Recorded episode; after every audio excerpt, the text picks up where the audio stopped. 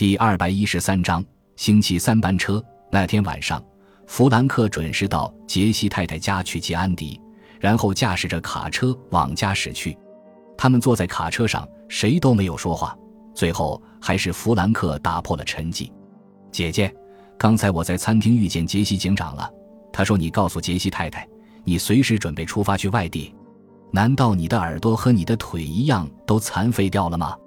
安迪挖苦说：“我已经告诉你无数次了，我已经决定去看露西。”“是啊，我听你说过。”弗兰克点点头说：“只不过我没想到你也和杰西太太说了此事。”岂止和杰西太太说过，我和许多人都说过，我要去外地看表妹露西。真的吗？当然，我还能骗你吗？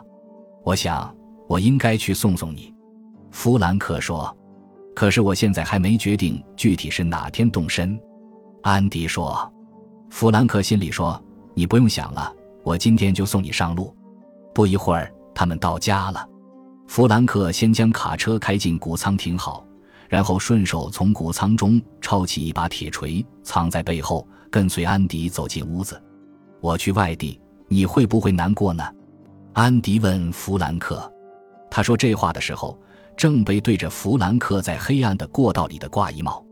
弗兰克慢慢的从后面靠近他，说：“恐怕难过的应该是你。”说完，他就抡起铁锤朝安迪的后脑勺砸去。一切都按计划进行。弗兰克一边轻松地吹着口哨，一边有条不紊地工作。当天亮的时候，安迪已经永远地躺在草原上一口废弃的枯井里了。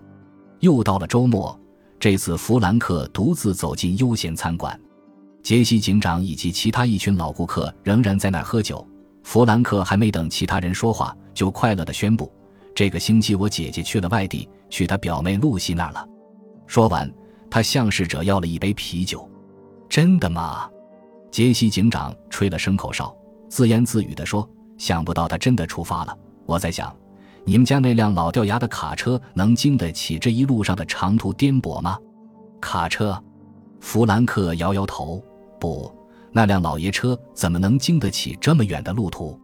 他是乘坐班车走的，是我在星期三那天开车送他去的车站。他乘坐的是六点十五分的那趟班车，还有他的两只行李箱。”事实上，弗兰克将安迪的个人物品连同他的尸体都丢弃在那口枯井里了。弗兰克说完之后，刚才还嘈杂喧嚣的餐厅突然安静下来，人们纷纷将头扭向弗兰克，注视着他，随即又以询问的目光注视着杰西警长。弗兰克，你刚才说是你亲自把安迪送到车站？杰西警长不动声色地问。星期三那天？对呀，你没有记错。我当然没记错，弗兰克说。安迪在走之前还说要给我买一台电视机。我说我想要视频、音频和电厂三种功能混合的那种，他一口答应了。餐厅里仍是一股不同寻常的静寂，人们都在屏息听着弗兰克和杰西警长的对话。弗兰克，你的收音机一定又坏了吧？杰西警长问。弗兰克笑着说：“你说对了。”我那台破旧的收音机至少有半年没有声音了。哦，难怪你不知道。你说我不知道什么？弗兰克疑惑地问。收音机里说，最近城里在闹罢工，已经中断了与外界的交通。杰西警长意味深长地说：“换句话说，所有的班车都停运了。”杰西警长将手搭在弗兰克的肩上，说：“弗兰克，现在我来问你，假如安迪离开了。”他究竟去哪儿了？他在哪里？弗兰克一时语塞。这时，他觉得自己仿佛就是那只系在绳子上的麻雀。